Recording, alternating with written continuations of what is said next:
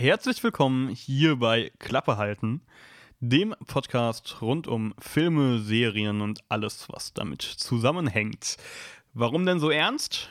Setzt bitte alle euer hübschestes Lächeln aufs Gesicht, bringt ein bisschen Freude in die Welt. Heute reden wir über Joker.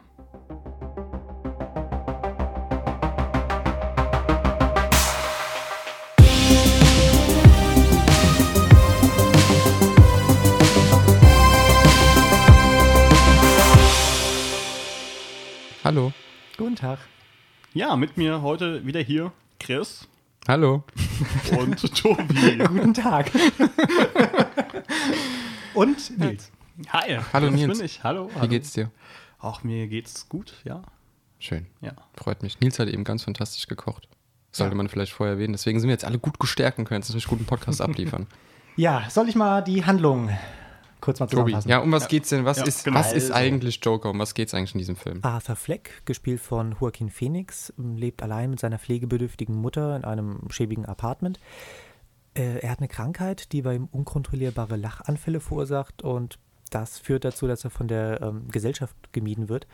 Des Öfteren ist er auch Opfer von Prügeleien und Spott, bei denen er sich eben nicht wehren kann, egal ob es jetzt Jugendliche sind oder später im Film sogar dann auch ähm, ja, Erwachsene oder Teenager, junge Erwachsene. Ähm, als Partyclown hält er sich finanziell gerade so über Wasser, träumt davon aber eigentlich ja eine Karriere als Stand-up-Comedian zu haben.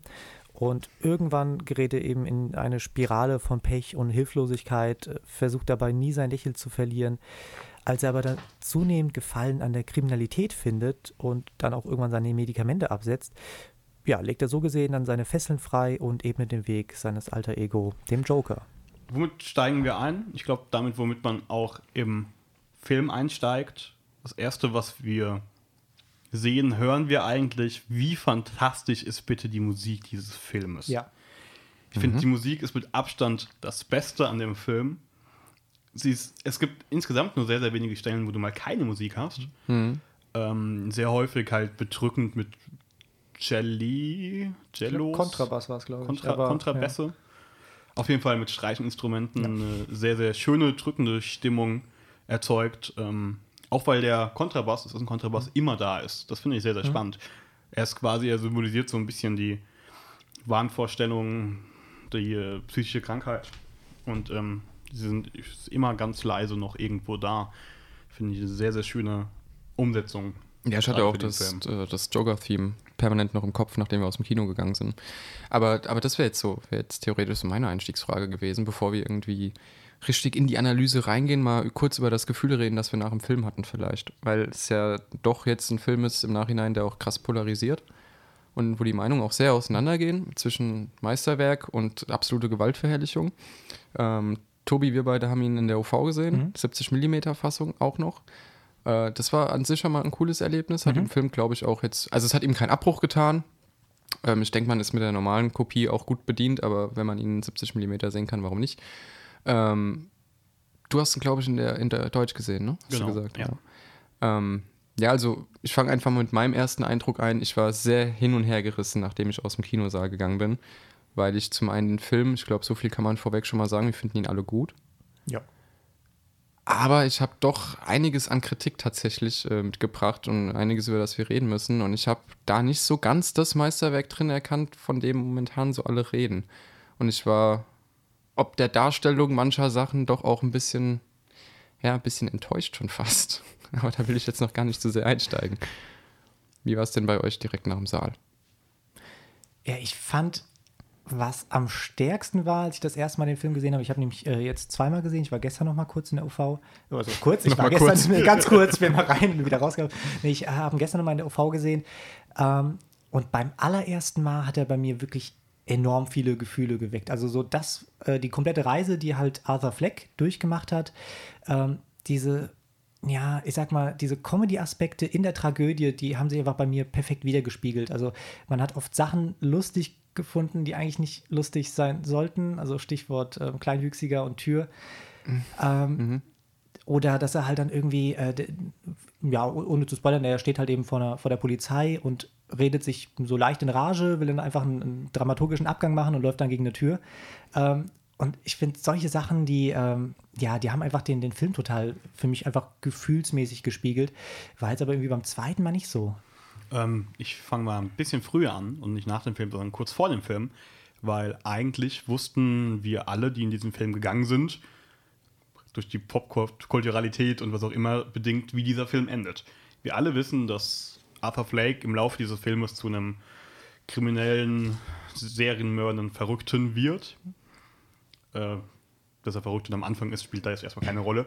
Aber gerade deswegen finde ich es beeindruckend, dass es der Film geschafft hat, dass du, obwohl diese Figur zu dem wird, was sie, was sie wird, und das weißt du ja dauerhaft, du erwartest es auch, kriegt sie es trotzdem hin, dass du Mitleid mit der Figur hast. Mhm. Obwohl die Figur gegen so vieles steht, wovon man eigentlich als, ja. als Mensch mhm. irgendwas hält. Klar ist der Joker schon immer eine ikonische Figur und hat auch viele Fans. Ich mag auch Heath Ledgers ähm, beispielsweise Interpretation vom Joker total, weil es diesen, weil es Dark Knight auch ziemlich trägt, aber trotzdem Mitleid mit dieser Person empfinden zu können, da hat der Film schon ein großes Stück Arbeit geleistet, finde ich. Das stimmt, man sieht ja immer wieder, dass er wirklich Opfer wird von allen möglichen, also dass er verprügelt wird oder dass er seinen Job verliert oder ähnliches. Ähm, dann hat man wirklich Mitleid mit ihm. Auf der anderen Seite gibt es dann Szenen, dass er dann wirklich seine Nachbarin stalkt äh, und andere Sachen macht. Also es ist wirklich so ein Hin und Her, dass man ihn wirklich sehr sympathisch findet und sehr unsympathisch. Ähm, und das macht der Film eigentlich pausenlos.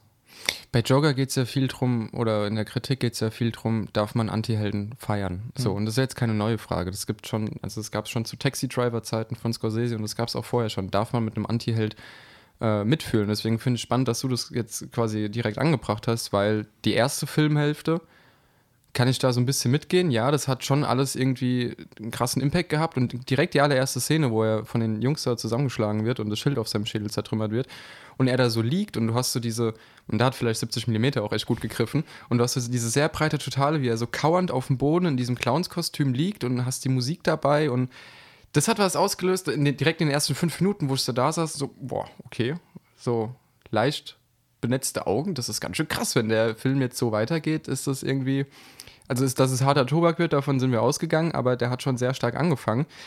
Ich habe dann aber irgendwann doch so ein bisschen den Bezug zur Figur verloren. Also ich habe zumindest nicht bis zum Ende hin irgendwie mit ihm mitgefiebert.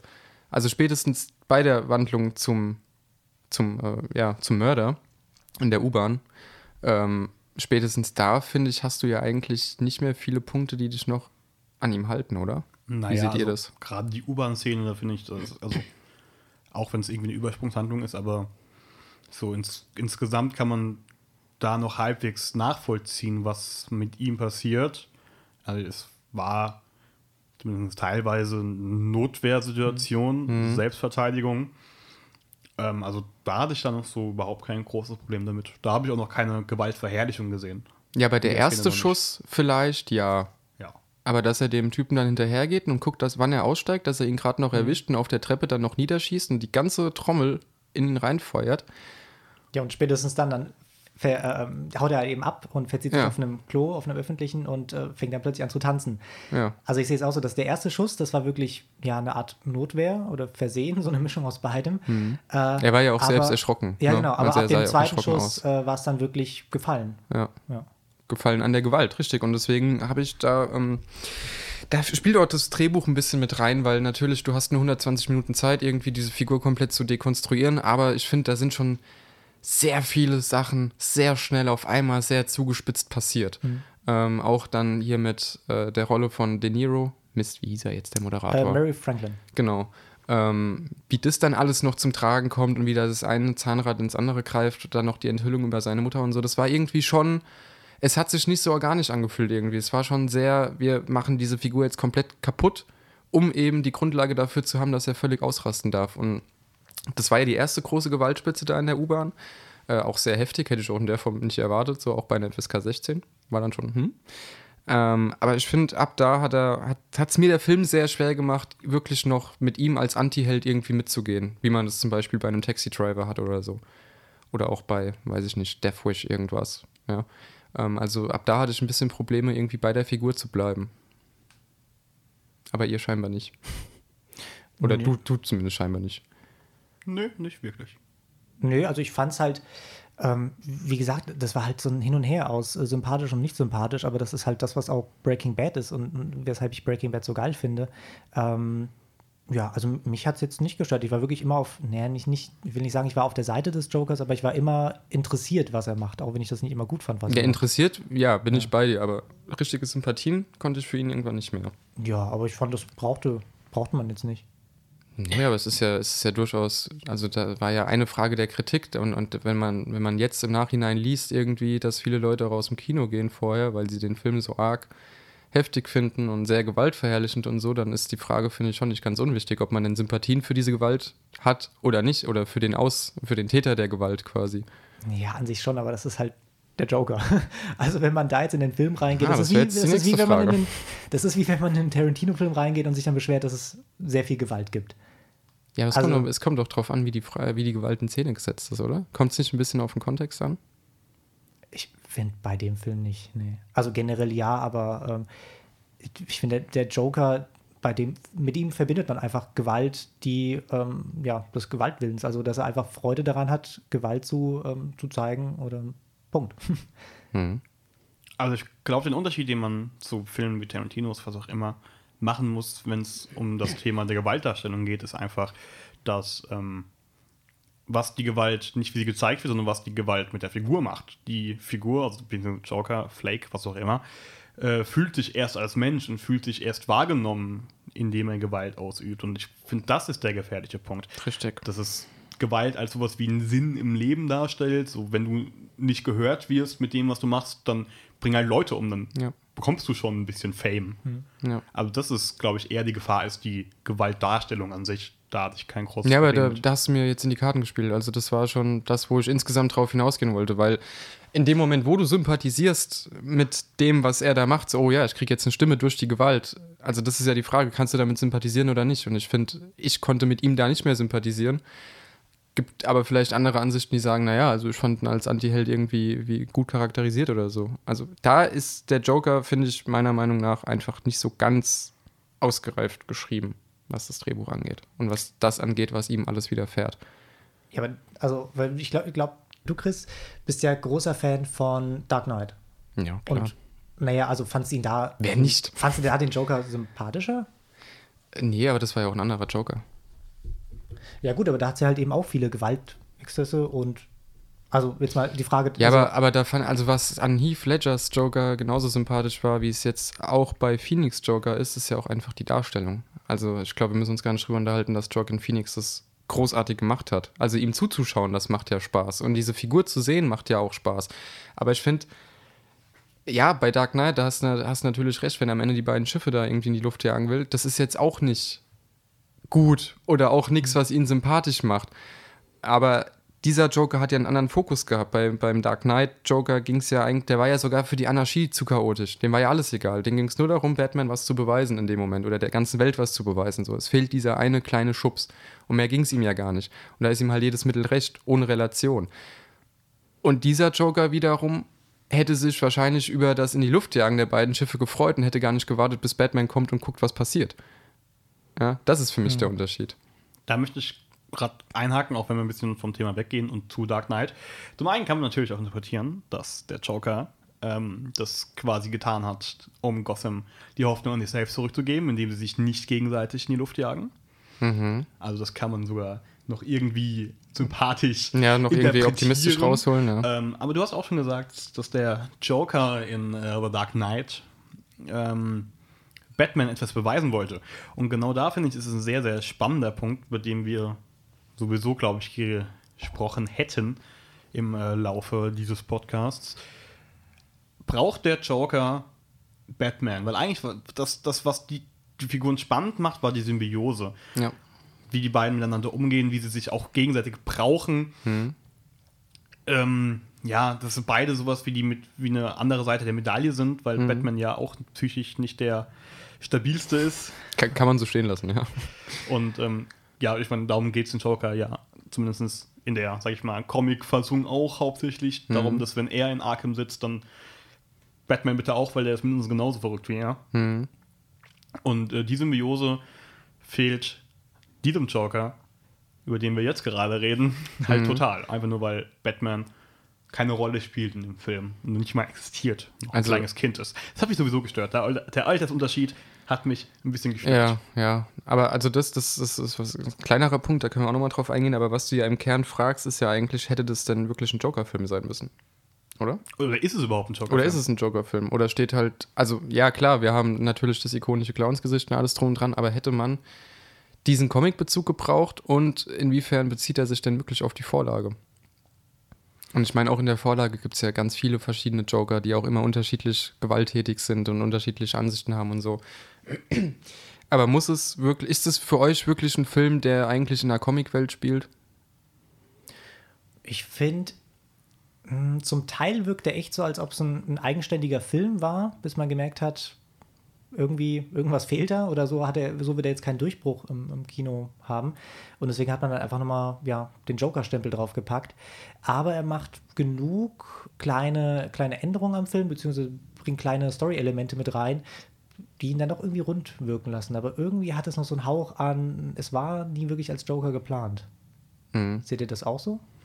Also ich finde gerade so die Einbindung der, der Waynes, finde ich, kommt für mich ein bisschen erzwungen rüber. Ja. Dass man Gerade die, das Ende. dass man die zeigen, ja, vor allem das Ende, dass man die zeigen muss, damit sich Joker nennen darf. Und natürlich, dadurch, dass es Joker heißt, hat es einfach einen auch geschäftlichen enorm, enormes Potenzial. Ja, es, hat, einen, hat einen ultra erfolgreichen Kinostart gehabt. Genau. So viel kann man jetzt schon ein paar Tage nach Start festhalten. vermutlich eben auch wegen dem DC-Stempel. Ähm, aber, also, ich sehe in Arthur Flake jetzt nicht unbedingt den Joker. Klar, es gibt so ein paar Parallelen, wie das die Fernsehauftritte lieben und, und sowas. Aber zum Joker, zumindest wie wir ihn bis jetzt kennen, das ist halt natürlich sowieso das, was man immer sagen muss. Also wir kennen es auch nicht so nicht viele Joker. Wir kennen Jack Nicholson, der es super gemacht hat, und wir kennen Heath Ledger. Und Weil- den allerbesten, nämlich Tommy Wiseau. genau. Den aus The Ja, Room. ja, ja. Mhm. ja. Gut. Ich, wollte, ich, dachte, ich, dachte, ich dachte, du erwähnst jetzt Jared Leto, den ich ja generell so. sehr, sehr mag, aber Nee, nee, Ja. Könnt, ja, könnt ihr mal auf YouTube schauen. Es gibt ein sehr tolles Video Ja, kenn ich, kenn ich. Ja. Genau. Ähm, klar, hat dann auch ein bisschen was mit unserer Vorstellung zu tun und mit diesem, wozu entwickelt er sich, was wird er mal, wenn man Mhm. das halt als direkte Vorgeschichte sieht, funktioniert es meiner Meinung nach sowieso überhaupt nicht. Mhm. Ähm, als Vorgeschichte zu zu The Dark Knight macht es für mich beispielsweise keinen Sinn. Ich sage, The Dark Knight ist auf jeden Fall der beste Film aus der Reihe, beziehungsweise aus dem DC-Universum ist. ja, das sind ja, die hängen ja alle nicht miteinander zusammen, ne? Genau. Du, du meinst jetzt quasi im übertragenen Sinne, falls dieser Joker einmal der Dark Richtig. Knight Joker wäre. Und das ist ja. natürlich, also zumindest ist bei mir ähm, eine Vorstellung, die man durchaus im Kopf hat. Die Ja. sollte man ablegen, Ja, definitiv. ist besser für den Film. Aber ähm, auch wenn es ein bisschen dumm klingt, ich finde, mit dem Joker muss es sich auch ein bisschen messen, wenn es eben unbedingt ein Joker sein muss. Dann Ja, anders, anders hättest du halt sowas wie ein Taxi Driver im Prinzip einfach. Der wird ja auch immer wieder rangezogen als Vergleich, weil es halt auch auf der Hand liegt. King of Comedy. Und King of Comedy auch von Scorsese, ja. Beide mit De Niro. Und mit De Niro, ja. Da, da ist es schon wieder so eine lustige Metaebene, dass er jetzt halt dieser Moderator im Fernsehen ist. Aber ähm, ich bin da bei dir. Also, das hätte für mich irgendwie kein Joker-Film sein müssen. Und da wäre ich jetzt irgendwie bei meinem größten Kritikpunkt, den ich auf ganz viele Sachen an dem, auf diesen Film beziehen kann. Nochmal der Disclaimer vorweg, ich finde ihn gut, aber habe sehr viel Kritik. Ähm, er macht es einfach oft zu einfach. Ich finde, er macht es einfach wirklich sehr oft irgendwie durch gewisse Kniffe und gewisse, ja, Brandings eben, dass es der Joker ist und dass es halt in Gotham und nicht in New York spielt. So, das sieht nicht nach, Go also es ist einfach eins zu eins New York. Nichts daran sieht aus wie Gotham City zum Beispiel, ja. Dankeschön. Bitteschön. Ähm, durch solche Sachen macht, macht sich der Film das Ganze einfach leicht, weil man am Ende jetzt sagen kann, naja, bei aller Diskussion um Gewaltverherrlichung, wie du es, glaube ich, jetzt auch vorhin erwähnt hast, ist es der Joker, was haben wir denn erwartet? Und das ist für mich irgendwie, wenn man einen so bierernsten Film ins Kino bringt, und der ist ja ernst, ähm, auch mit seinen tragikomischen Elementen, es ist ja durchaus ein ernster Film und mit der will ja auch ernst genommen werden, dann muss er sich halt eben auch einer gewissen Form von Kritik einfach stellen. Und ich finde, da macht er es seinem, in Anführungszeichen, Helden doch zu leicht, ein richtig fieser Schurke zu sein. Im Prinzip. Und das Ganze, das kann man auf die ganze Welt beziehen und das war jetzt für mich der, der eine Punkt, wo ich angefangen habe, irgendwie im Kino zu merken, so, uff, ich weiß nicht, ob ich hier am Ende so glücklich rausgehe, wie ich gedacht habe. Ähm, dass er eben diese drei Wall Street-Jungs quasi umbringt in der U-Bahn und es entsteht direkt daraus eine, eine halbe Revolution, Kill the Rich. Ähm, das ist natürlich, geht es hier um Klassenkampf und Sozialkritik und Kapitalismuskritik, aber das ist sehr platt, meiner Meinung nach. Und auch irgendwie finde ich schlecht nachvollziehbar. Ähm, Das sehe ich teilweise so wie du, aber auf der anderen Seite auch überhaupt nicht so. Weil wenn man das Ganze in, äh, in Kontext setzt, wo es der Film leider selbst nicht tut, nämlich Gotham City, dann macht das für mich völlig Sinn. Dann macht auch für mich die Reaktion der Gesellschaft Sinn. Dummerweise wurde die Stadt halt nur nie als Gotham City quasi wirklich eingeführt. Man hat nichts davon gesehen, was Gotham City eigentlich ausmacht. Ja. Klar finde ich es auch schön, dass man Gotham City jetzt mal nicht so total verrußt und schwarz und grau darstellt, wie es eben total klischeehaft gemacht wird.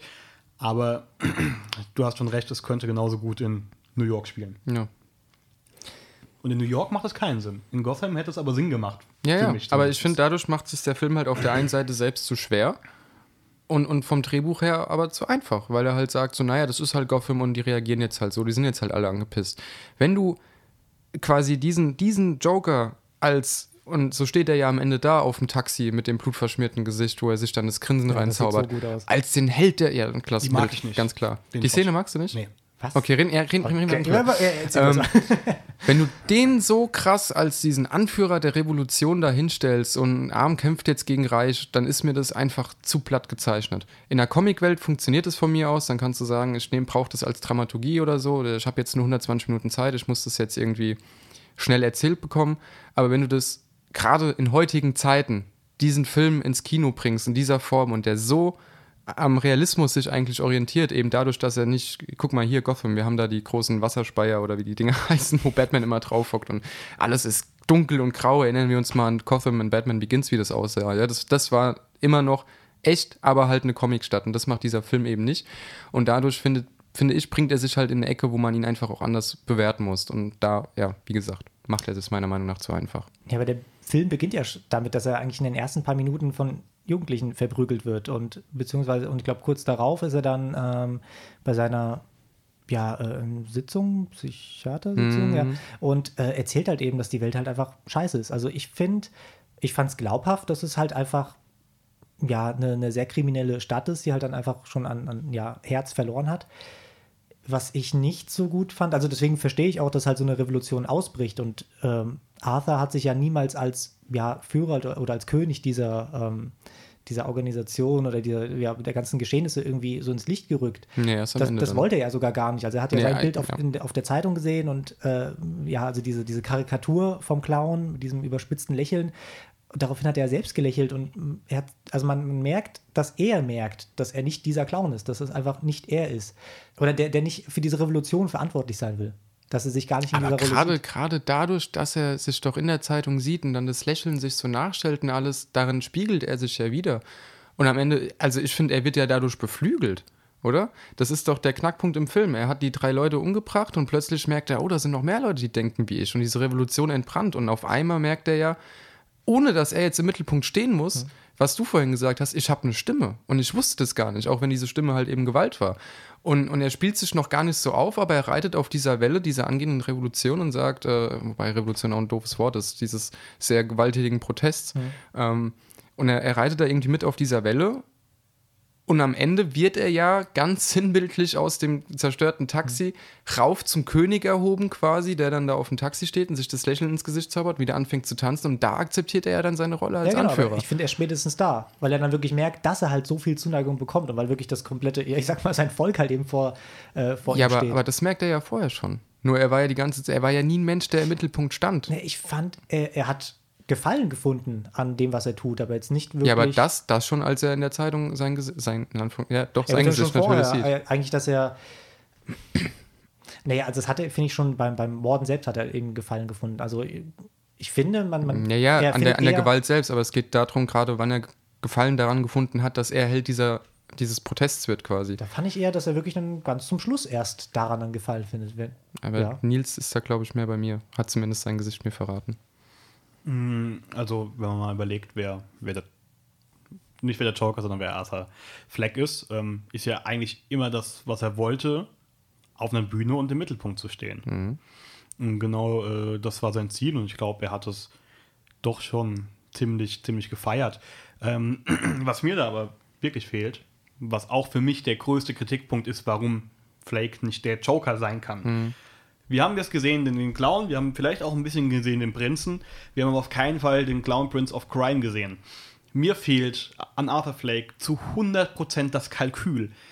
Der Joker, wie wir ihn kennen, ist nämlich nicht mal wirklich verrückt. Er, also, natürlich hat er psychische Probleme und sowas, aber er ist sich stets aller Konsequenzen von dem, was er tut, bewusst. Und wenn der Joker eine Evolution aus Evolution, Revolution, was auch immer, Protest, whatever. Protest äh, auslösen will, dann tut er das und zwar mit völligem Kalkül, völlig durchdacht. Der Joker ist nämlich auch noch ein kriminelles Genie. Und Ja. das haben wir auch überhaupt nicht gesehen. Wir haben jemanden gesehen, der nebenbei fast schon aus Versehen den Protest ausgelöst hat. Ja.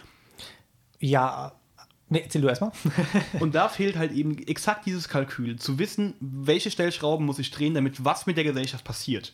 Das fehlt 100%, genau Aber- wie ähm, hier die Geisel und die, ähm, und die Geiselnehmer zu vertauschen Ja. für das öffentliche Ding. Ähm, In Dark Knight wird es wieder. Genau, Ja. beispielsweise Dark Knight. Und da fehlt eben dieses Genie, fehlt Flake meiner Meinung nach total. Das hat er überhaupt nicht. Alles, was er tut, tut er zu seinem eigenen Spaß, zu seiner eigenen Belustigung und denkt nicht darüber nach, was für äh, Konsequenzen das haben könnte. Es hat sie, aber nicht gewollt. Er sagt ja sogar irgendwann im Film ganz wortwörtlich, I simply don't care anymore.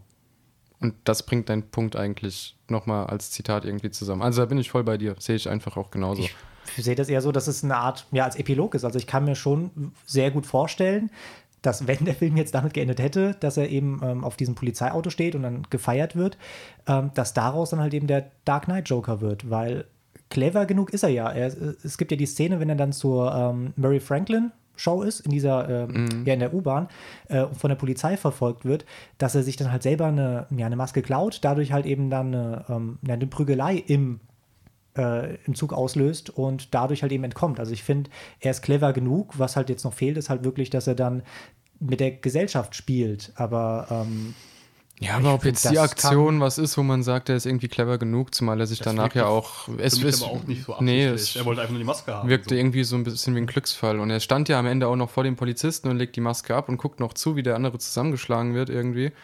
Ähm, und fängt ja noch an zu tanzen und so. Also der, ich finde, das ist schon alles impulsiv und nicht durchdacht. Und deswegen wäre ich da schon ziemlich beim Nils, dass es eben nicht unbedingt ein Joker ist oder ein Joker-Film hätte sein müssen, sondern eigentlich ähm, dieses Joker und wir sind in Gotham und das ist eine Comic-Verfilmung irgendwie dem Ganzen halt einen anderen Rahmen verleiht, der ein bisschen die Kritik vielleicht abmildern könnte, die man an dem Film ja durchaus haben kann. Ja. Ja, Comic, Comic fehlt, mir, fehlt mir auch. ihr, ihr seid halt die, mehr die Comic- und Superhelden-Fans. Also das Ja, nee, über- überhaupt nicht. Ich, also Marvel zum Beispiel hasse ich einfach. Also ich kann es überhaupt nicht ab. Ich mag DC, nicht mehr, ja. ja. ich mag DC, aber da geht es mir dann auch mehr um die Dystopie, die gezeichnet wird. Hm. Mit, mit den Filmen, mit den Comics, mit den Serien. Von mir also auch mit den Spielen. Und ähm, nicht um, um Superhelden und Comics. Also Superhelden bräuchte ich eigentlich gar nicht. Und auch diese übernatürlichen Gegner, die Batman dann hat, die haben mich eigentlich immer mehr gestört. Okay, und dann sind wir Mhm. dann doch sehr ähnlich. Weil ich kann, also ich muss sagen, Batman und ähm, zum Teil Spider-Man sind so die einzigen Superhelden, mit denen ich was anfangen kann. Aber das ist mir dann doch irgendwie, das ist mir, ich brauche eher Helden als Superhelden. Also ich kann mich mit einem Indiana Jones, der dann irgendwie mal auf die Fresse bekommt, mehr identifizieren als jetzt mit Batman, der halt einfach nur sehr viel Geld hat äh, und einfach nur sehr viel Kraft hat. ähm, ja, von daher, ich bin jetzt nicht so der Fanboy, weshalb mich dann eben auch eine Szene gestört hat, dass halt eben überhaupt Batman drin vorkommt. Also, ähm, ja. Ja. als, als kleiner Junge. Wer, wer heißt der nochmal? Ähm, Bruce na? Wayne. Bruce Wayne, Dankeschön. ähm, ich fand, das war dann doch irgendwie aufgesetzt. Ähm, d- Das hat es echt nicht gebraucht. Ich fand es aber dann wiederum gut, dass man, ja, ähm, dass man dann doch irgendwie so die Kurve kratzen konnte, indem man gesagt hat, ja, das hat sich halt einfach einer, der sich für den Joker hält, ausgedacht. Also ich fand jetzt nicht, dass Arthur Fleck der Joker ist, sondern äh, ich interpretiere das Ende so, dass er sich halt eben vorstellt, er wäre der Joker. Und er ist dafür schuldig, dass, ähm, ja, Bruce Wayne Batman Ja, mal kurz zur Einordnung. Du meinst jetzt die allerletzte Szene, Die wenn er dann allerletzte in Szene. Arkham Asylum sehr wahrscheinlich genau. sitzt. Oder, oder wobei ich glaube, im Film war es ja noch ein Gefängnis, noch gar kein Asylum. Aber, Doch, war, war. Es war einem. Ja? Ja. Okay. Ähm, wo er dann da sitzt und man irgendwie merkt, okay, was ist jetzt eigentlich rückwirkend nur eingebildet gewesen? Seit wann ist er da? Hm, keine Ahnung. Ähm, aber bevor, bevor wir darauf eingehen, den Punkt, den du gerade angesprochen hast, jetzt mit Batman, ich fand den Konflikt im Ansatz eigentlich ganz interessant zu sagen, oh, vielleicht ist das sein Halbbruder irgendwie und die wissen es gar nicht. So, die Idee fand ich generell erstmal nicht schlecht. Und da spiegelt sich ja dann, also das ist dann auch, wie vieles im Film, sehr mit dem Holzhammer drauf. Wenn du dann sagst, äh, arm und reich, das sind jetzt auch noch Geschwister, der eine ist verstoßen worden und äh, der Vater will nichts mit ihm zu tun haben. Und Thomas Wayne ist ja auch im Film absoluter Drecksack, so mhm. kann man ja nicht anders sagen. Ähm, die Szene in der Toilette da in dem, in dem Kino, ja. großartig. Aber da war es mir, wie gesagt, ich fand den Ansatz der Idee, ich fand das ganz gut und hätte irgendwie dem Ganzen noch mal ein bisschen, noch ein bisschen Pep verliehen. Es ist ja dann aber noch mal anders aufgelöst worden und es war dann, finde ich, alles auf einmal. Also der Film lässt ein wenig zum Atmen. So, es kommt eigentlich ständig ein Niederschlag nach dem anderen für Arthur Fleck und das, ja, weiß nicht, hat mich dann einfach auch ein bisschen rausgehauen. Mir war es irgendwann zu viel. Aber gerade die, die Auflösung mit. Okay. Aber gerade die Auflösung mit, das ist doch nicht sein Bruder. Bei der bin ich mir nicht ganz sicher, ob die nicht auch Interpretationsspielraum hat, einfach nur weil es zu dem Thomas Wayne, den wir in diesem Film kennengelernt haben, passen auch würde. einfach passen würde, dass er sagt, ich meine, Arkham Asylum wurde ja quasi von ihm gebaut. Ja. Dass er einfach sagt, gut, ich habe die geschwängert, ich stecke die da jetzt rein. ich stecke die da jetzt rein. Die komplette Stadt ist eh am Arsch, die komplette Stadt ist eh korrupt. Ich besorge noch irgendwo Adoptionspapiere mhm. und behaupte, die wäre verrückt. Mhm. Also ich denke, man kann nur durch das Gesehene nicht ausschließen, dass es nicht doch, zumindest in diesem Film, der Halbbruder ist. Mm, ja, aber dann sehen wir ja, wobei auch das passiert ja dann nur in Arthurs Kopf, die Szene, wo dann seine Mutter oder eben nicht Mutter, keine Ahnung, dann in, in, in der Psychiatrie ist und das, das Gespräch hat, wo er dann hinten in der Ecke steht und zuhört, aber gut, auch das passiert ja nur in Arthurs Kopf. Also eigentlich, er baut sich ja die Realität ständig selbst neu im Prinzip. Oder er kriegt sie ja vom Drehbuch ständig selbst neu gebaut. Hm. Ja. ja. aber ähm, also gehen wir mal die zwei großen Fragen irgendwie an. Ist Joker für euch der Kritik entsprechend gewaltverherrlichend? Ja, weil es nicht schafft, eine Comicwelt zu zeichnen. Weil es eben nicht Gotham ist für mich, weil es nicht die Waynes sind, sondern weil es einfach nur irgendwelche Reichen sind, weil es einfach nur die Wall Street ist und New York.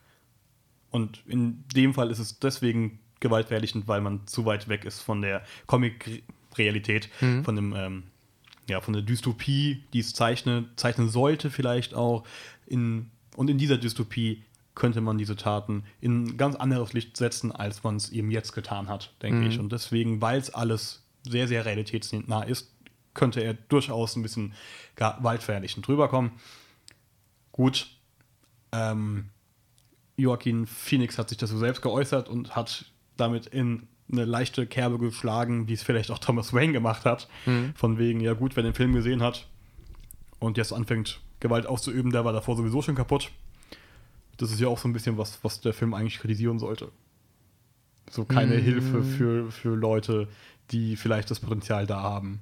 Mhm, aber auch da richtig guter Ansatz ja, dass da die Gelder gestrichen werden und so. Also bis zu einem gewissen Punkt ist, ist die ganze Kritik in dem Film ja auch eben Sozial- und Kapitalismuskritik, die ist ja schon nicht schlecht. Nur irgendwann eben, wie du es gerade auch gesagt hast, nicht mehr richtig nachvollziehbar oder auch nicht mehr richtig greifbar. Und äh, also ich finde ganz spannend, dass du da so klar Ja sagst äh, zur Gewaltverherrlichung. Weil ich da tatsächlich, also ich tue mich ein bisschen schwer damit, irgendwie zu sagen, dass etwas gewaltverherrlichend ist. Ich glaube, ja, das Kino darf das ja auch. Ja. Denke ich. Ja. Also es ist gewaltverherrlichend, ähm, aber dem Kino verzeihe ich das, weil das das gehört, also Gewalt gehört halt einfach dazu. Ich fand aber auch, also ich bin da insgesamt schon ein bisschen bei dir, auch wenn ich mich schwer tue zu sagen, etwas ist gewaltverherrlichend. Ich glaube, wir als Zocker seit vielen Jahren sind da sowieso ein bisschen gebrandmarkt, dass man sich da gegen so eine Diskussion immer verteidigen muss. Ähm, aber gäbe es für dich in dieser Realität, bevor du jetzt gleich die Frage noch beantwortest, Tobi, gäbe es für dich in dieser Realität, in der der Film spielt, eben nicht in einer comichaften, sondern in einer realistischen, gäbe es da etwas, wo du gesagt hättest, okay, wenn er das und das anders gemacht hätte, dann wäre mein Urteil vielleicht ein bisschen milder?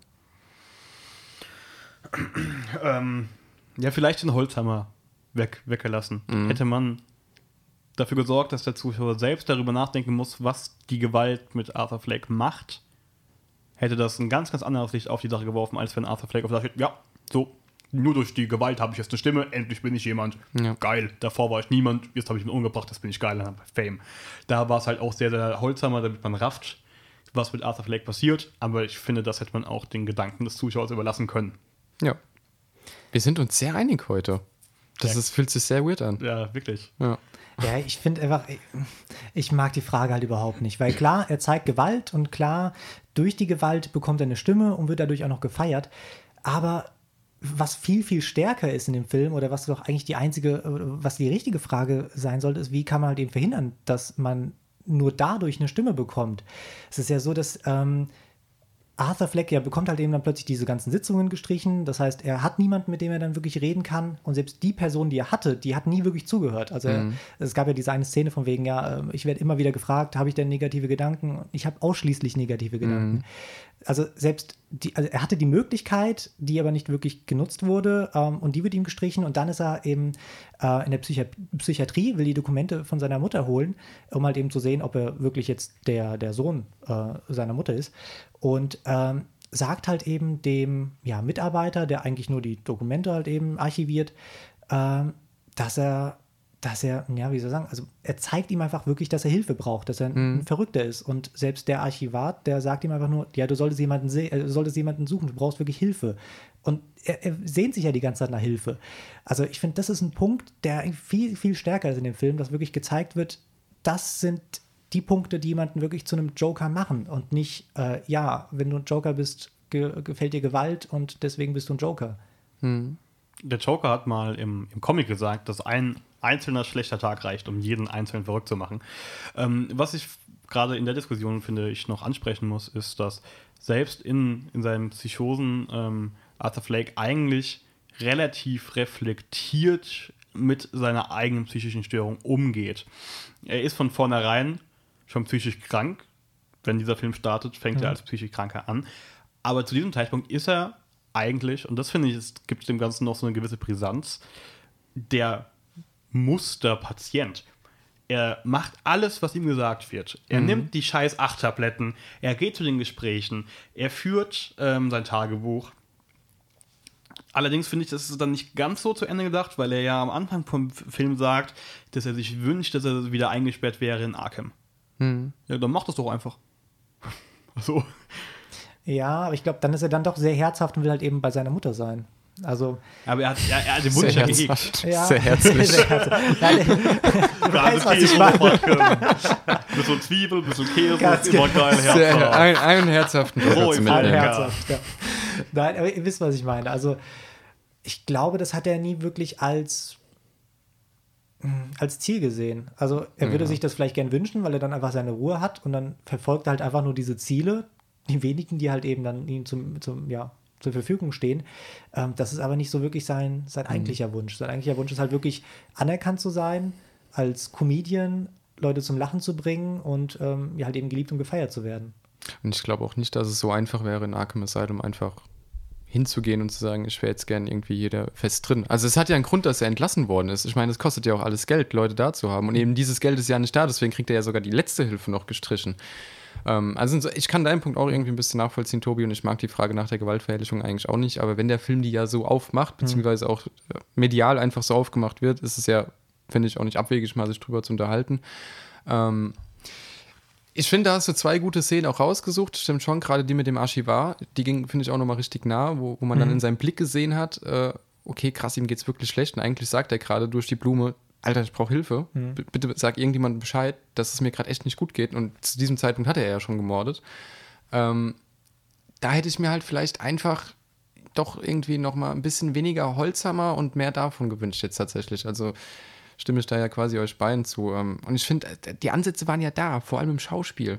Also man hätte ja auch so viel einfach nur über das Schauspiel laufen lassen können, über Mimik und Gestik. Und das hat Joaquin Phoenix ja absolut großartig gemacht. Also es ist ja ein Oscar-Kandidat, denke ich mal. Brauchen wir uns ja. wohl gar nicht drüber ja. unterhalten. Und die Kamera. Ich, ich, kann mir echt vorstellen, Kamera dass die beiden... auch die Musik. großartig. Ja. Und die Musik war auch sehr toll. Ja, das stimmt. Ja. Also der kann abräumen. ja, ja. Deswegen, er hat ja auch schon abgeräumt, Venedig und so hat er ja auch schon den, den Goldenen Löwen gewonnen. Ähm, deswegen bei aller Kritik ist es ja immer noch ein guter Film. Es ist ein super guter Film. Ja. Es ist, also es ist für mich, es ist mindestens mal eine 9 von 10, aber es ist halt kein guter Joker. Mhm. Tobi nickt. nee, ich sehe das so ähnlich. Also vor allem als äh, du, Chris und ich das erste Mal aus dem Kino rausgegangen sind, ich war echt geflasht. Ich fand ihn jetzt nicht äh, also es war, war, jetzt kein 10 von 10 Film, ja. aber ähm, ich hatte echt nur wenige Probleme. Das eine war halt wirklich das mit Batman, das hat man echt nicht gebraucht. Ja. Dann das mit seiner Nachbarin, äh, Sassy Bats, Sassy mhm. Beats, mhm. wie auch immer. Ähm, also, dass dann halt eben aufgelöst wurde, dass die nur, ähm, oder bildhaft aufgelöst wurde, dass die halt eben, dass die Beziehung zwischen den beiden eben nur vorgestellt war.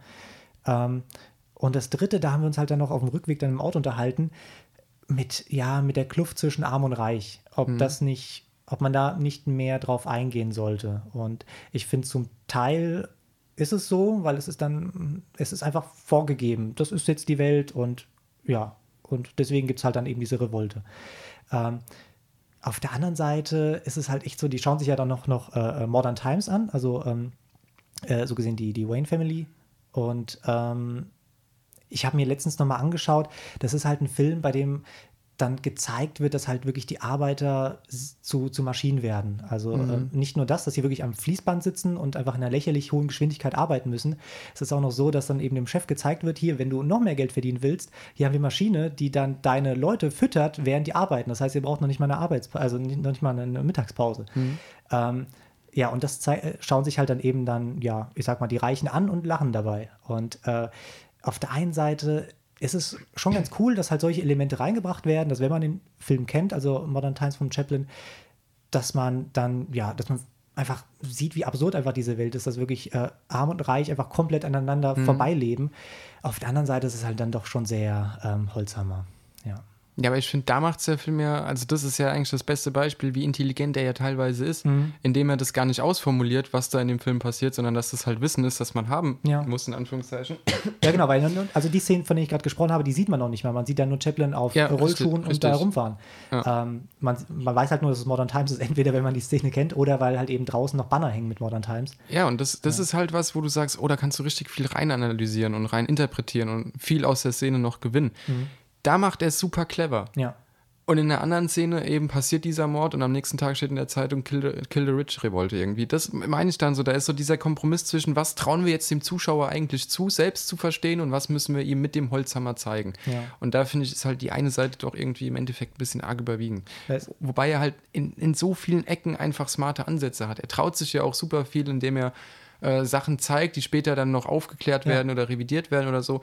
Was du gerade wenn wir jetzt über Comic-Verfilmung wieder im, im Gesamten sprechen, dann nicht so oft hast. Also der ist in seiner Aufmachung schon mutig und der auch, ist auch in seinem Stil mutig. Mhm. Ähm, ich meine, gut, wir haben sowieso eine analoge Kopie gesehen, aber das Bild war irgendwie richtig dreckig und körnig und da war richtig einfach, da war Dreck dabei. So, es war nicht diese glatt gebügelte, ja, dieser glatt gebügelte Mist, den man irgendwie doch alle drei Wochen neu im Kino hat, sondern es war, da war richtig was dahinter und äh, wie gesagt, für mich sehr viel Potenzial, das auch liegen geblieben ist. Mhm ähm, aber sehr viel hat er auch richtig gemacht. Also, wenn das jetzt, ich hoffe sehr, dass es kein Franchise wird und dass da nicht irgendwann Joker 2 kommt oder Joker 3.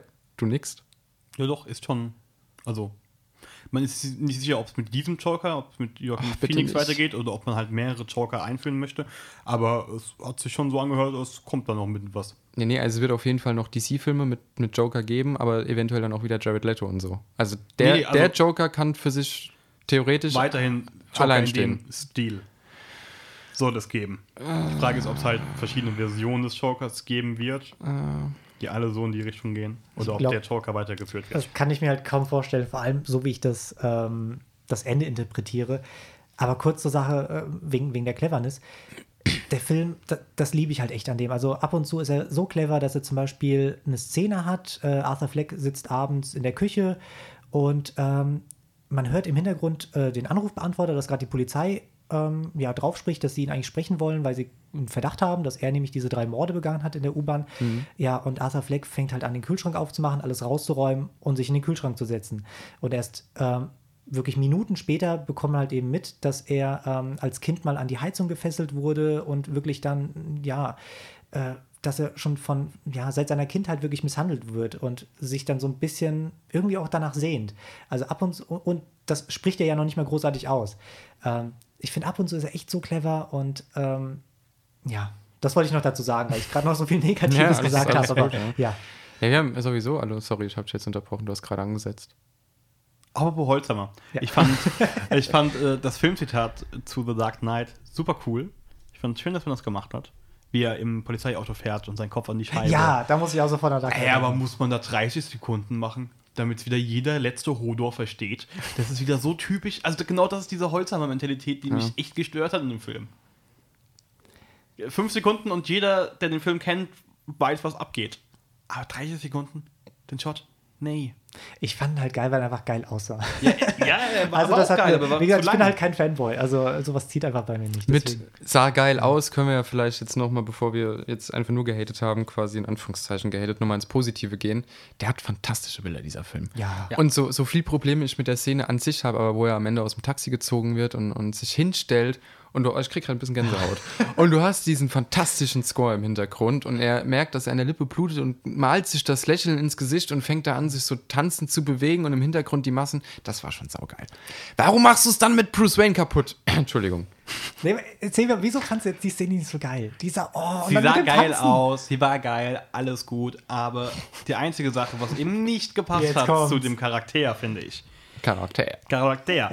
Er musste sich das Leveln. Leveln. Gut. Level up. Level 40 unlocked. Er musste sich das Lächeln ja immer aufmalen, weil er einfach nur negative Gedanken hatte, weil sein komplettes Leben kacke war, weil die Welt, in der er gelebt hat, scheiße ist. Und ähm, in diesem Moment kriegt er eigentlich alles, was er immer wollte. Er hat die Aufmerksamkeit, er ist jemand, er steht im Mittelpunkt, er hat quasi seine eigene Bühne, er hat Fans, die ihn anhimmeln. Und dann finde ich es verkehrt, dass man ihn das Lächeln noch aufmalen lassen muss. Weil in dem Moment ist das Lächeln, das er hat, echt auch ohne Aufmalung. Naja, aber hat er währenddessen noch gelächelt. Also hat er währenddessen das richtig genau genossen das, deswegen braucht es ja nicht mehr das Aufmalen. Weil das Aufmalen hat er früher immer gemacht, weil die Welt kacke ist. Mhm. Deswegen braucht es bei mir, klar, es war ein furchtbar geiler Shot mit dem Blut und Ja, und es Es war halt, es, es aus, war halt auch nochmal. hat es nicht wirklich gebraucht, finde ich. Hat ja auch nochmal den Bogen Charakter. gespannt zur allerersten Szene im Film, wo er vom Spiegel sitzt, weint und sich die, Hm. die Wangen hochhält und so. Ähm, da hat es nochmal den Bogen geschlagen, aber jetzt, wo du sagst, Eigentlich muss find da ich, echt find ich sein, irgendwie lieber auch. Er hätte es nicht nochmal reinmalen müssen, finde ich irgendwie auch. Zumal der ganze Film ja super viele Nahaufnahmen hat. Also der ist ja sehr intim. Die Kamera ist immer nah dran und auch manchmal ekelhaft nah dran, dass du eigentlich gar nicht so eng dabei sein willst. Und da hätte ja einfach nochmal irgendwie die Nahaufnahme an seinem Gesicht, wie er einfach wirklich lächelt und vielleicht, er hat ja einen wahnsinnigen Blick drauf gehabt, hätte mir dann vielleicht auch gelangt. Aber also das tut mir jetzt nicht so einen großen Abbruch, aber ich kann deinen Punkt verstehen. Das ist auch das Einzige, was mich an der Szene gestört hat. Also sonst war sie cool. Ja, ich fand sie bis dahin perfekt, bis eben dann das mit dem Theater kam. Wo die Waynes aus dem Theater sind und Ja. die werden dann natürlich noch recht. Das war. Nein! Und das war vor allem auch da, hast du wieder ein Zitat, wo die Kamera so von schräg Mhm. oben runter guckt, was du schon hundertmal gesehen hast. So, ja, wir wissen doch, was jetzt kommt. Ja, ich weiß, was du meinst. Ich fand ja die komplette Batman- oder Ja. Wayne-Story komisch. Und da war es halt dann auch wieder Holzhammer. Aber durch die Auflösung hat es dann einfach, finde ich, super, super geklappt. Also, das halt einfach Arthur Fleck ist nicht Joker. Arthur Fleck stellt sich vor, er wäre der Joker. Ja, das ist ja Interpretation deinerseits. Ja, aber das hat mir auch geholfen, den Film dann doch wieder besser zu finden. Aber äh, ja, wir haben uns ja direkt im Auto drüber unterhalten. Da, durch diesen Punkt hat es der Film, in, also hat es bei mir auch nochmal besser aufgewertet, aber das wäre jetzt so eine Frage. Hm. Ne? Was ist jetzt eigentlich am Ende noch echt und was nicht? Ja. ja. Genau, Ja. das ist die Frage. Genau, das ist die Frage. Und ich habe mir, ich konnte mir noch nicht unbedingt so einen richtig den Reim drauf machen, wo das jetzt vielleicht anfängt. mal sehen. Ja, ich werde mir auch definitiv nochmal Also anschauen, auf ja. jeden Fall. Ähm, Aber die Frage kann ich so jetzt auch nicht beantworten. ja, und, und du als einziger, der ihn jetzt schon zweimal gesehen hat. Und du hast ja auch gesagt, du bist beim zweiten Mal ein bisschen enttäuscht da rausgegangen. Ne, enttäuscht, weil er irgendwie diese Gefühle nicht mehr geweckt hat, weil, ne, ich kannte ja die Story, ich wusste, wo es hinführt. Ähm, ich fand es halt einfach großartig, dass du, wie gesagt, immer diesen Sprung hast zwischen sympathisch, unsympathisch, zwischen Komödie und Tragödie, dass du diese Drama-Elemente hast. Ähm, ja, und dann, dann kurz darauf dann einfach ein, ja, ein Slapstick-Gag. Ähm, das war einfach großartig. Genauso wie im, die, die allerletzte Szene, also der letzte Akt, wenn er dann bei der Mary Franklin Show ist ähm, und dann so gesehen sein Statement setzt mit der Waffe, dann zur Kamera geht und dann einfach nur sagen will, also einfach das Ganze so genießt und sagt, ja, that's life. Also das ist auch, ja, so, so endet halt eben jede Mary Franklin Show. Und dass er das noch nicht mal aussprechen kann, weil dann sofort die Sendung halt eben dann, äh, ja, nicht Ja, weg- abgesetzt, aber wegschaltet weggeschaltet halt, ja. wird. Ach, ich hab, musste da so laut lachen. Also das sind einfach solche Dinge, das hat mich, das hat mich wirklich am meisten geflasht und das hat es irgendwie beim zweiten Mal dann nicht mehr, nicht mehr geschafft, weil ich halt wusste, wo die Reise hingeht. Was aber jetzt nicht heißt, dass er Mhm. jetzt für mich schlechter geworden ist. Ja, es war, ich fand einfach beim ersten Mal einfach ähm, ja, Bewegender. bewegender. Dankeschön. Ich würde noch ganz gerne einen kurzen Punkt ansprechen, Mhm. was für mich der Film auch gut macht und richtig macht, weil man muss Filme natürlich auch immer im Zeitgeist betrachten, bei dem sie gerade erscheinen. Und du hast gerade gesagt, der Film ist dreckig, der Film ist ein bisschen äh, körniger im, Mhm. im ganzen Look. Der Film ist ja eigentlich schon so ein New Hollywood-Streifen. Ja. Ja. Und theoretisch sind wir exakt in dieser Situation, wo wir auch früher waren. Und ich würde es halt als New Hollywood ja. auf Marvel sehen, auf die ganzen Comic-Verfilmungen. Und da finde ich, das macht er verdammt intelligent und gut. Zu sagen, ja, okay, diese ganzen glatt gebügelten Iron Mans mit geilen Bärten, was auch immer, mhm. ähm, und Spider-Mans und was auch immer, ähm, das Bunte, das Überdrehte, ähm, wo ganz, ganz viele Figuren zusammenkommen. Das finde ich nämlich auch interessant, mhm. dass der Talker es schafft, mit nur quasi einer Figur so viel zu erreichen. Ähm, da ist es halt eine Gegendarstellung auf den heutigen Zeitgeist im Kino. Mit einer New Hollywood 2.0 oder ja. so ähnlich. Und das finde ich, macht er wieder sehr gut. Nee, so sehe ich das auch. Deswegen finde ich es ja so geil, dass der Film so mutig ist, dass er halt eben nicht einfach abklappert, das ist der Joker und das ist der jo Heath Ledger Joker, so wurde er, ähm, sondern wirklich, ja, so seine eigene Geschichte erzählt. Ähm, ja, und wie du es halt gesagt hast, also um es mal zu kurz mal zu, repar kurz zu mal reparieren. Zu, zu reparieren, genau. ähm, New Hollywood ähm, das war damals so, dass halt eben vor allem Western halt eben sehr bekannt waren oder sehr, sehr berühmt waren und jeder Film war halt sehr identisch und äh, bis dann halt, ja, so eine, so eine Bewegung aufkam in der, ja, ich sag mal, in der Filmszene, dass sich Filme so ein bisschen mehr getraut haben. Mhm. Und äh, ich finde, da sind wir jetzt halt wieder, dass halt wirklich jeder Superheldenfilm einfach das Gleiche bietet. Ähm, und er halt eben jetzt raussticht. Also ja. ich sehe das genauso ja. wie du. Vor allem auch, also im ursprünglichen New Hollywood ging es ja dann auch um Anti-Helden und um die Gesellschaft ja. und um äh, viele dystopische Elemente und genau da sind wir jetzt eben auch wieder, dass es sich auch von der, nicht nur von dem, wie es gemacht ist, sondern auch von der inneren Form mhm. ähm, sehr, sehr stark daran anlehnt. Und das zu einem Zeitpunkt, der vielleicht besser nicht hätte gewählt sein können. Mhm. Also als Antithese zum Populärkino funktioniert er wahrscheinlich besser als äh, Spiegelbild der Gesellschaft. Weil, also das, das waren ja die Kritikpunkte, die wir hatten, dass er eben in seiner Sozialkritik und so eigentlich nicht so funktioniert und dazu plakativ ist oder auch zu platt. Ähm, aber da bin ich bei euch, äh, was er quasi als Kommentar aufs Kino derzeit, ähm, finde ich ihn auch sehr gut. Und das tut auch gut, tatsächlich mal aus einem Comic-Universum was zu haben, was einfach mal wieder ein bisschen griffig ist und mal wieder ein bisschen auch Fallhöhe hat und sich ja. mal wieder nach Film anfühlt und nicht Folge XY der nächsten Staffel, die 200 Millionen Dollar gekostet hat pro Folge. Ähm, also da bin ich auch dabei, deswegen habe ich vorhin schon gesagt, bitte macht jetzt kein Franchise draus. Also ich will, lass den so stehen. Ich brauche da jetzt nicht noch ein Sequel und nicht noch ein Prequel, wie, wie er als Kind gequält worden ist oder whatever. Und ich brauche auch keinen Batman irgendwann in diesem Universum dieses Universum so abgefuckt, wie es da jetzt dargestellt worden ist. Das braucht kein Batman, das kann jetzt einfach so bleiben. Dieser Film kann für sich stehen. Ich will keine Fortsetzung. Und äh, da muss ich auch sagen, also wie gesagt, viel Hate. Ähm, ich finde ihn ja aber auch sehr, sehr gelungen insgesamt. Ähm, war halt einfach, finde ich, auch mal wieder ein Erlebnis irgendwie, das einen so ein bisschen, ja, richtig am Schlafittchen gepackt hat und man eigentlich von Anfang bis Ende irgendwie doch sehr in den Film reingezogen ist und aber halt nicht schön, also nicht und nur unterhaltsam, sondern irgendwie auch sehr. Es hat so ein bisschen Anleihen vom Terrorkino irgendwie gehabt. Ich muss so zwischenzeitlich ein bisschen an Funny Games denken oder so. Man ist so in so einer voyeuristischen Position, wo man dabei zuschaut, wie einer komplett zerstört wird. Und das ist ja der Grund, warum du deine Karte eigentlich gekauft hast. So, du bist ja da rein und wusstest, diese Figur wird jetzt so lange gequält, bis ich ihm beim äh, Töten zugucken kann, quasi. Und ich finde, das hat er dann schon also da hat er eine ganz ekelhafte Atmosphäre einfach entwickelt, die den Film für mich prinzipiell einfach überhaupt sehr sehenswert auch macht. Und dass man ihn dann auch als Antithese zu diesem ganzen Marvel-Gedöns und auch DC-Gedöns, man kann da ja so ein Justice League und so ein Suicide Squad, boah, kann man ja einfach nicht mit rausnehmen, ähm, macht es ja im Prinzip noch besser. Die Frage ist, kommt da jetzt halt noch was? Oder hat man jetzt einfach mal den Mut zu sagen, wir lassen, der ist sehr erfolgreich finanziell, wir lassen das jetzt einfach mal so stehen. Schauen wir mal. Hoffen wir mal.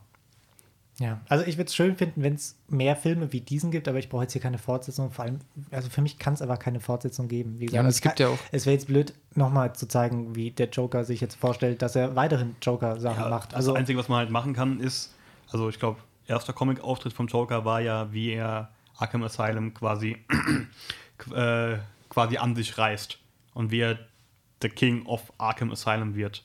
Und das wäre das Einzige, wie man die Geschichte theoretisch weitergehen könnte. Ja, dass man ähm, das dass man seine Reise in, in Arkham vielleicht auch wieder mit einer psychischen Besserung verbindet und die dann, ähm, die psychische Besserung führt vielleicht dazu, dass er viel, viel besser mit anderen Leuten klarkommt, die genauso gestört sind wie er selbst, mhm. weil das ist dann eben sein Umgang und so von wegen dann unter den Einäugigen ist der, nee, unter der Blinde ist der einäugige König, mhm. dass er äh, vielleicht halt der Obermacker in einer psychischen Anstalt wird. Das ist so das Einzige, wie ich es mir vorstellen kann, wie das vielleicht würdig weitergehen könnte. Aber ich befürchte auch, dass wenn es weitergeht, es eher schlechter wird. Ja. Ja, und, und da finde ich, also wenn es dann auf so einer realistischen Schiene bleibt, wie du das gerade erklärt hast, dann, also will ich es trotzdem nicht sehen, weil ich immer noch sage, der Film sollte so stehen bleiben, aber dann kann man es irgendwie noch nachvollziehen. Weil wenn der dann wieder in dieses, stellt euch mal vor, es kommt ein Sequel und der wird dann eben doch sehr comichaft und plötzlich ist es der Superschurke. Und Joker hat ja per se keine Fähigkeiten. Seine Fähigkeiten, hast du ja vorhin komplett richtig gesagt, ist halt sein Genie. Also wie smart er ist in dem, was er tut. Und da könnte dann eventuell zweiter Teil oder wie auch immer ein Spin-off, keine Ahnung, könnte da sehr viel verlieren, wenn da jetzt in diesen Realismus plötzlich doch der, das Comic-Element quasi wieder draufgehauen wird. Ja, am besten wird dann noch gezeigt, wie, wie schlimm die Kindheit von Bruce ist mit seinem, mit seinem Vater, der ein Arschloch ist und. Nee, Na gut, jetzt ist er ja nicht mehr da. ja, ja, wer weiß, wo, ja. wo, wo es dann ansetzt. Ne? Ja, ähm, ja brauchst du wirklich nicht, glaube ich. Nee, ich denke auch. Ja, habt ihr noch irgendwelche Punkte oder wollen wir das Thema damit erstmal Ich weiß nicht, ob das jetzt irgendwie so, ob wir da nochmal drüber sprechen wollen, aber. Hau mal raus. Ja, ich habe aufgeschrieben, ob der Film für euch überhaupt in irgendeiner Art und Weise eine gelungene Sozialkritik bietet oder nicht. Ja. Wenn Doch. auch sehr holzhammerig, aber ja.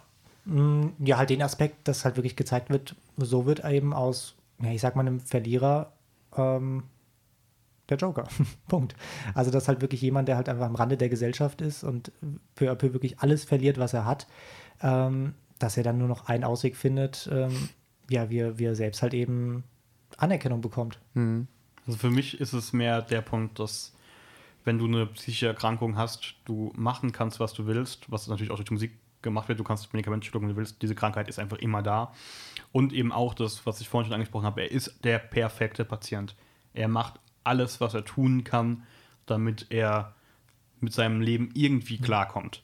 Mhm. Und ähm, dass das einfach irgendwann nicht mehr zum Beispiel durch Budgetkürzungen in deiner Macht liegt und dass du dann ähm, dass du den Boden unter den Füßen komplett weggerissen bekommen kannst und dass das gerade für eine psychische Person halt äh, sehr, sehr krasse Auswirkungen haben kann. Und ähm, ja, ich glaube, es ging dann immer, also für mich ist die Sozialkritik mehr der Umgang mit, mit, solchen, mit solchen Menschen, auch Politik, finanziell, so Sachen halt. Mhm. Also da das Fass macht es für mich auf, wenn auch sehr holzhammerig. Aber dem macht's, das Fass macht gut auf und das Fass äh, muss, muss er sich anziehen. das Fass muss er das sich anziehen. Also, ja, ja äh, bin ich bei dir. Also ich finde auch, dass er generell gute sozialkritische Komponenten hat, die halt dann am Ende vielleicht doch zu brachial irgendwie auch rüberbringt. Gerade am Ende dieser Aufstieg aufs Taxi und so, so geil die Szene auch ist. Das kann man alles viel auch dran meckern. Aber ich finde auch, dass die Sozialkritik an sich ganz gut gelungen ist, er es halt aber oft dann irgendwie doch zu einfach macht und er eigentlich immer in den Momenten, in denen er am ruhigsten ist, am besten besticht. Also in denen er einfach mal sich auf das Drehbuch, äh, ja, also dem Drehbuch einfach mal vertraut und einfach mal den Zuschauer zuhören und denken und selbst interpretieren lässt. Und da ist der Film eigentlich immer am stärksten.